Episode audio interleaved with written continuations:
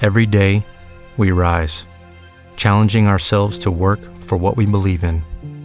At U.S. Border Patrol, protecting our borders is more than a job, it's a calling. Agents answer the call, working together to keep our country and communities safe. If you are ready for a new mission, join U.S. Border Patrol and go beyond. Learn more at cbp.gov/careers.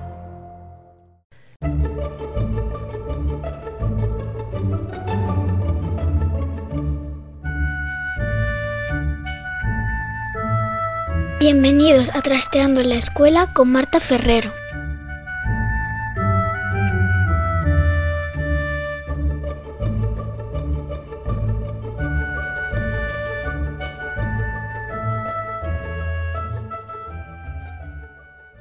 Quienes tenemos la suerte de tener hijos sanos no nos damos cuenta, pero todos los días hay un montón de niños que amanecen acostados en la cama de un hospital. Algunos van a pasar solo unos días para recuperarse de una operación sencilla o de un tratamiento y lo recordarán incluso como una estancia emocionante, pero otros pasan muchos días, meses, cursos enteros recuperándose de alguna enfermedad. Y todos esos niños, los que van a pasar solo un día y los que tienen que estar más tiempo, necesitan maestros, necesitan seguir formándose, sobre todo aquellos que van a estar más tiempo, porque para eh, su recuperación sería terrible que al volver a su vida normal además tuvieran que asumir una repetición de curso o una desconexión con sus amigos de siempre. ¿Y cómo es dar clase en un centro hospitalario? ¿Qué metodología se puede seguir con niños que están pasando por un momento duro? Vamos a ver si conseguimos respuesta para estas preguntas con la invitada de hoy. Para descubrirlo, hemos llamado a Ana Ferrer, que es la directora del equipo de atención educativa hospitalaria y domiciliaria en la región de Murcia. Ella se encarga de coordinar a los maestros que trabajan no solamente en el Hospital de la Risaca, donde está centralizada esta unidad, sino en otros tres hospitales de la región de Murcia y atienden a todos los niños que amanecen ingresados en esos hospitales. Vamos ya con la entrevista de Trasteando en la Escuela. Ana, buenos días. Hola, buenos días. Muchas gracias por invitarme a estar con vosotros. Bueno, yo tengo mucho interés en que le contemos a la gente cómo funciona esto de dar clase en, un hospital, porque, eh, bueno, habrá niños que tengan una estancia muy corta, niños que tienen, eh, pues por desgracia, un tratamiento que a lo mejor les obliga a estar ingresados durante mucho tiempo. En fin, eh, exactamente a qué tipo de niños o a qué tipo de situaciones es a las que atiende este, este equipo de atención educativa, Ana. Pues mira, nosotros atendemos a todos los niños en edad escolar que están en el hospital, porque todas las mañanas sacamos el listado de los niños ingresados, de los que han llegado nuevos esa tarde, ya esa mañana son nuestros. Nos presentamos, les informamos dónde está el aula, si no hay aula vamos a su habitación y sí que tenemos establecido un protocolo de trabajo dependiendo de si el niño va a estar una corta, una media o una larga estancia, que es diferente la actuación que vamos a realizar con ellos.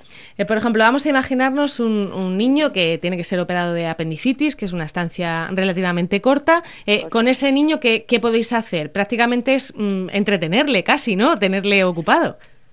Madre mía, si te escuchan mis compañeros, ya me la cargo ya. ya, yo te la carga, yo te la carga. En un minuto y medio de entrevista ya me la cargo. Porque nosotros somos maestros. Ya hay otras actividades de entretenimiento, como puede ser el pupa clown, como pueden ser otro tipo de actividades. Nosotros somos maestros y nuestra labor es aprender de todo y con todo. Y si vamos a estar un día, medio día o tres días en el hospital y vas a poder estar en el aula hospitalaria o el maestro está contigo, te puedo asegurar que vamos a aprender. Trabajamos por microproyectos eh, que tienen relación a nuestro trabajo de todo el año, que establecemos un eje temático que tiene que ver con nuestro certamen literario. Este año estamos trabajando en superhéroes y hemos paseado a los superhéroes por la geografía mundial, por las matemáticas, todo contextualizado. Entonces trabajamos micro, microproyectos de un día para aquellos alumnos que están poquito tiempo y luego proyectos de dos semanas y luego el proyecto general de año entero. Y ahí enlazamos con los días temáticos. Cada día en nuestro hospital se trabaja una temática. Los lunes son literarios, los martes son artísticos, los miércoles son científicos, los jueves descubrimos el hospital y los viernes música. Bueno, la verdad es que, aunque no sea es un entretenimiento mm, de esa manera, pero sí que se entretienen con vosotros muchísimo, ¿no? Te puede asegurar que se les olvida hasta tal punto que vienen a por ellos para llevarlos al quirófano, que no, no me puedo ir, que no he terminado lo que estoy haciendo. La verdad es que... La verdad es que hacéis un trabajo estupendo. Pero bueno, eh, y, estos niños, eh, claro, luego se vuelven a reincorporar a su colegio y, en fin, y, prácticamente no han perdido días. Pero hay otros que tienen tratamientos muy largos que a lo mejor incluso hacen prácticamente un curso entero o un trimestre con, con vosotros, ¿no? Efectivamente, y estos son nuestros alumnos de prioridad 1. Son los niños de larga estancia, niños, niñas de larga estancia, que sabemos desde el que los ingresan y los diagnostican que se van a quedar más tiempo en el hospital o en atención domiciliaria en casa y nosotros tenemos un protocolo de actuación y es que nos ponemos en contacto con su centro y les informamos de que el alumno va a permanecer ingresado una larga estancia. Le mandamos un, informe para que nos hagan las adaptaciones curriculares correspondientes y además de eso nos establecemos una coordinación puntual, semanal y diaria con ellos por el correo electrónico y telefónico. Damos los mismos contenidos adaptados al tiempo que el niño puede estar trabajando en el cole y en el aula del hospital. Y nuestro objetivo es que cuando vuelvan a su clase, a su clase normalizada de su centro de referencia, lleguen igual que estaban sus compañeros, que no sufran ningún retraso porque haya padecido una situación de enfermedad. Claro, porque para, para un niño que ha padecido una enfermedad eh, de este tipo, de larga, de larga duración, si además eh, tuviera, por ejemplo, que repetir cursos, sería ya mm, eh, mucho, mucho peor para él, claro. Sí, sí, Claro, eso es un agravante para ellos, además a ellos les preocupa ese tema. Nosotros intentamos que el niño en el hospital normalice su situación, aunque no está en un entorno que le es familiar a él, pero la escuela sí que lo es hay un horario, hay unas materias, él conoce los procedimientos, el trabajo, entonces para él el cole es eh, un ámbito normalizado de su vida habitual que está dentro del hospital. Y nosotros lo que pretendemos es que, eh, de entrada ya te digo que el cole es voluntario, el cole del hospital, pero te puedo asegurar que muchas veces nos faltan sillas, ¿eh? Claro. Que no nos caben, ¿vale? Pero contamos con, con el apoyo de todos los, el servicio, la gerencia, el servicio de pediatría, vamos, ellos desde el minuto cero ingresan por la tarde y ya les dicen, ah, y que sepas que hay cole y que la maestra viene a buscarte mañana por la mañana. Y entonces ellos ya dicen, ¿Colin? ¿Aquí también cole? pues sí, no, pero luego vuelven, ¿eh? Nuestra tarea es que, bueno, claro. pueden tener la opción de no ir, claro, pero no, vuelven, vuelven. Vuelven seguro, pero eh, yo quería eh, me ha parecido muy muy complicado esto que tú has dicho en, un momentito, lo de que seguís en contacto con su profesor habitual por email o por teléfono, pero teniendo en cuenta que, que en el, eh, por ejemplo, el hospital de la Risaca, que es un hospital de referencia para un montón de cosas, habrá niños de muchos puntos de la región de, de Murcia, ¿no? quiere decir, eso lleva un, lleva un trabajo, el, seguir en contacto un trabajo enorme, claro, nosotros tenemos las horas lectivas de atención al alumnado y luego tenemos ahí eh, una hora que mientras ellos comen que es el tiempo que nosotros dedicamos a contactar, pero no nos sirve solamente esa hora. Llevamos en el teléfono el correo del profesor, el WhatsApp de su tutor y prácticamente somos un equipo que tiene que estar ahí al quite con esos alumnos de larga estancia, pero no solamente en la risaca. Yo ahora mismo estoy en el Hospital Reina Sofía y aquí atendemos alumnado de larga estancia de la unidad de la UTA, de trastornos de la alimentación. Y estas alumnas y alumnos que tenemos aquí pueden estar fácilmente como unos tres o cuatro meses ingresados y cuando vuelven un trimestre entero. Claro, claro. Entonces yo estoy en contacto permanentemente, además ya lo hacemos por WhatsApp para ser más rápidos, pasamos los apuntes, pasamos los exámenes con el con su tutor, con, la, una persona de referencia de su centro. Decirte que los centros colaboran enormemente y que a veces es complicado pues que son muchos profesores los que atienden a un solo alumno y hay que coordinarlos todos para que manden el material y de verdad que los centros eh, hacen un esfuerzo muy grande por colaborar con nosotros. Eh, ¿Atendéis a, toda la enseñanza obligatoria y también bachillerato? ¿Cómo, eh, ¿Qué tipo de enseñanzas Atendemos toda la enseñanza obligatoria, incluimos educación infantil, y cuando hay un alumno de bachillerato, que es el caso muchas veces, le prestamos nuestro apoyo, aunque nosotros no somos profesorado de bachillerato. Pero si le podemos ayudar, facilitarle material, eh, ponerlo en contacto con su centro y si nosotros sabemos mucho de literatura o de historia y podemos estar ahí echándole una mano, lo hacemos también. Le, ayudáis también, ¿no? Estás escuchando Trasteando en la Escuela con Marta Ferrero. Eh, bueno, ¿y cómo, ¿y cómo se da clase en un hospital? ¿Qué medios tenéis? Porque yo creo que será, en algunos aspectos será parecido a una escuela rural, en el sentido de que tenéis niños de diferentes edades o, es muy personal.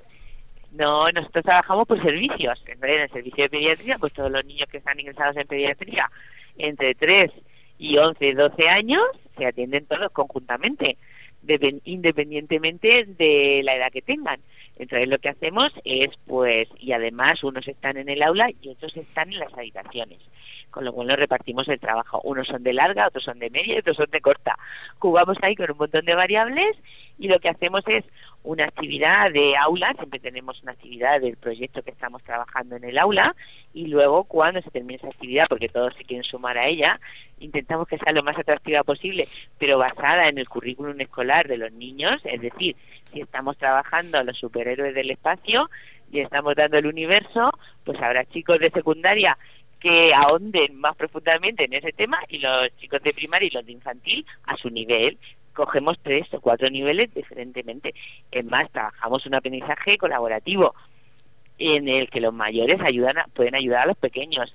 En ese sentido, el maestro tiene ahí un montón de herramientas. Luego tenemos material tecnológico donde los chicos pueden documentarse y trabajar gracias a donaciones y al presupuesto tanto de la consejería como a las dotaciones que hacen los hospitales.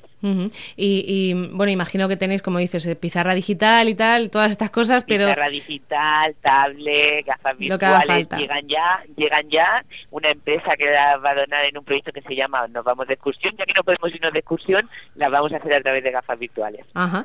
Y digo, y, aparte de eso, mm, por lo que me cuentas, el aprendizaje sobre todo es basado en proyectos, ¿no? las técnicas, la metodología que utilicéis vosotros. Sí, sí, sí, Trabajamos, nuestro aprendizaje es basado en proyectos. Proyectos que pueden ser, eh, ya te digo, en algunos casos microproyectos, porque la actividad, por ejemplo, llega el día del niño hospitalizado y lo que trabajamos con ellos son los derechos del niño hospitalizado. ¿Y qué vamos a hacer? Pues vamos a hacer un trabajo, vemos con ellos, nos reunimos, el equipo de profesores, vamos a hacer propuestas, trabajamos con los alumnos y ellos también proponen y luego se trata de utilizar todos los recursos para buscar qué producto vamos a sacar y cómo lo vamos a explicar a la comunidad que tenemos allí, a los papás, a los médicos, enfermeros. Ese es el tipo de aprendizaje y de enseñanza que, ¿Qué, hacéis allí. Eh, para que nos hagamos una idea, ¿cuántos maestros trabajáis en este, en este equipo en Murcia?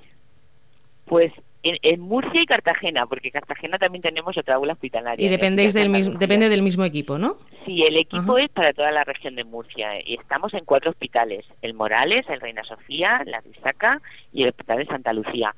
Pues para todo eso tengo seis maestros y medio. Seis maestros y medio. Un medio que a ver si es posible que el año que viene sea entero. Madre mía, yo todo lo que me estabas contando de que acuden a cada habitación, me imaginaba un equipo de 20, no sé, mucho mucho más grande. Pues es que ya quisiera yo. Ya os gustaría, lo hacemos como mejor podemos, repartimos el luego tenemos una colaboración estupenda del voluntariado Solidarios para el Desarrollo, colabora con nosotros, eh, aunque ellos dependen totalmente del maestro, el maestro es el que pone el plan de trabajo, pero muchas veces, como es de habitación en habitación, no podemos quedarnos todo el tiempo en una habitación, sino los demás niños no podríamos atenderlos.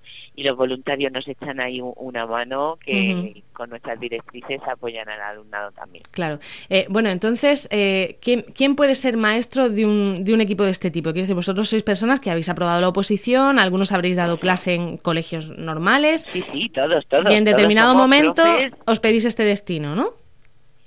Pues los profesores de aulas hospitalarias somos profesores de centros normales, de CEIP e IES, de colegios, que en un momento determinado pues salen las plazas de por programas dentro del servicio de atención a la diversidad y entonces se pide un proyecto, lo hacemos se valora dentro de ese servicio y año a año, y año a año se valora el trabajo que se está haciendo. Es un programa en el que los profesores pueden decidir si continuar o no año tras año porque realmente a veces es un entorno duro, claro. que los profesores estamos acostumbrados a trabajar en centros docentes, pero cuando trabajas en un hospital el entorno hospitalario es un poco diferente y trabajas con sanitario, con personal administrativo, con otros compañeros que yo tengo que decir que son un apoyo y una ayuda siempre, de verdad que sí, pero es un entorno diferente. Entonces tiene que ser algo que voluntariamente uno quiera hacer y que pueda asumir, porque a veces mm, pues ocurren cosas que no son muy duras, claro. Muy duras. ¿Tenéis algún tipo de, de, formación específica para poder tratar con, con niños que están pasando un momento difícil o es algo que se aprende con el día a día?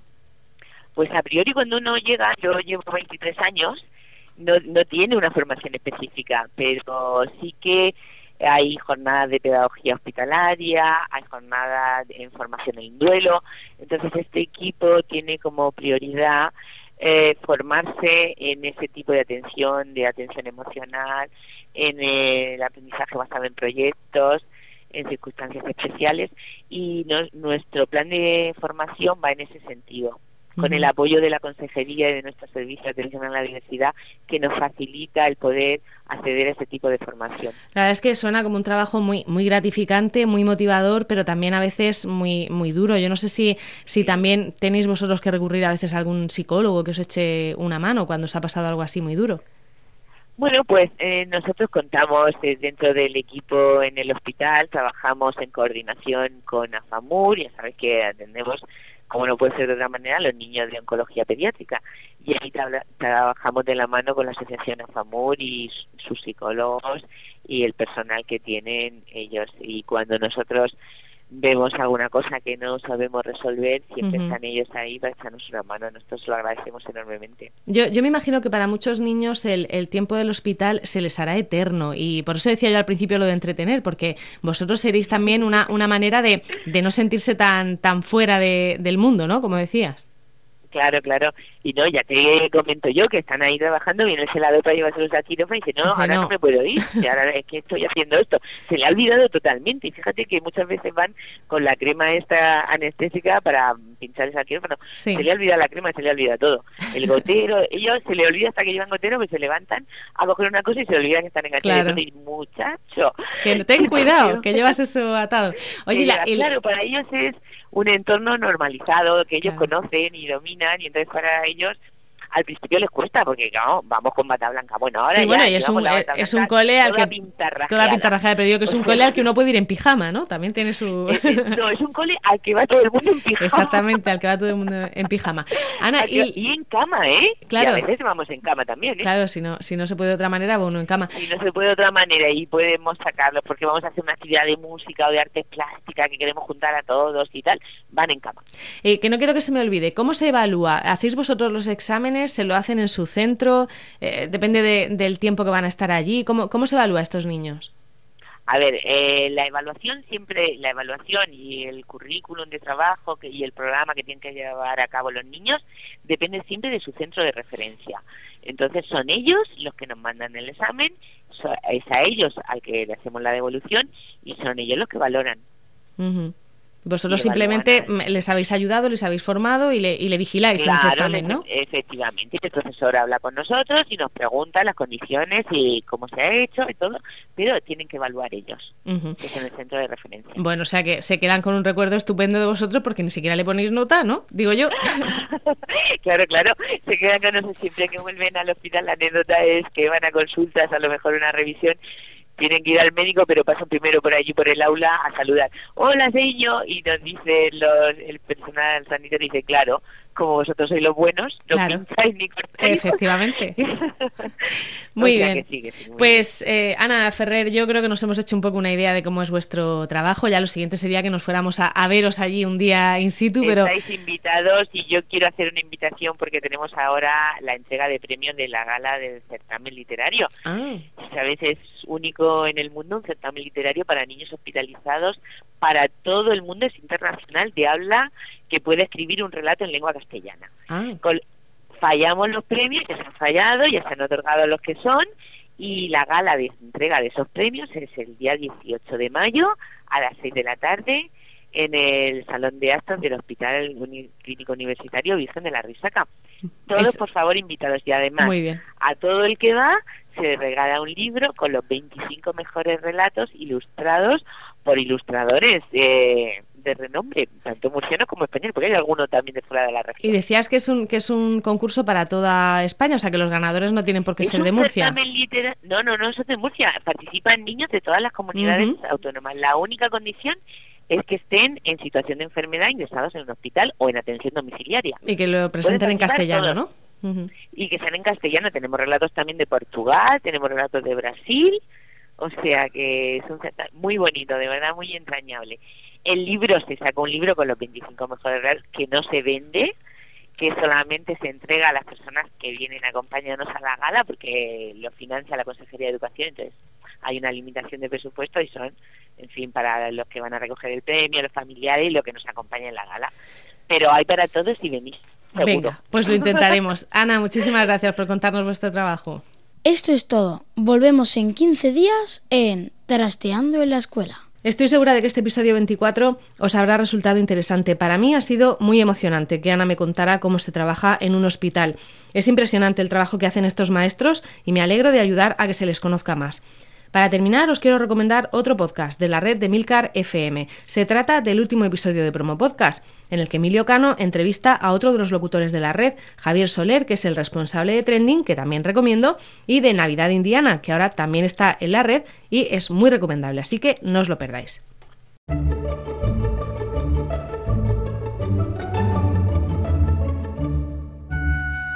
Tienes más información en trasteandoenlaescuela.com y también en la red de podcast a la que pertenecemos, en emilcar.fm barra trasteando. En ambos sitios esperamos vuestros comentarios y también encontraréis las formas de contactar con nosotras. Nos despedimos hasta pronto. Bye bye.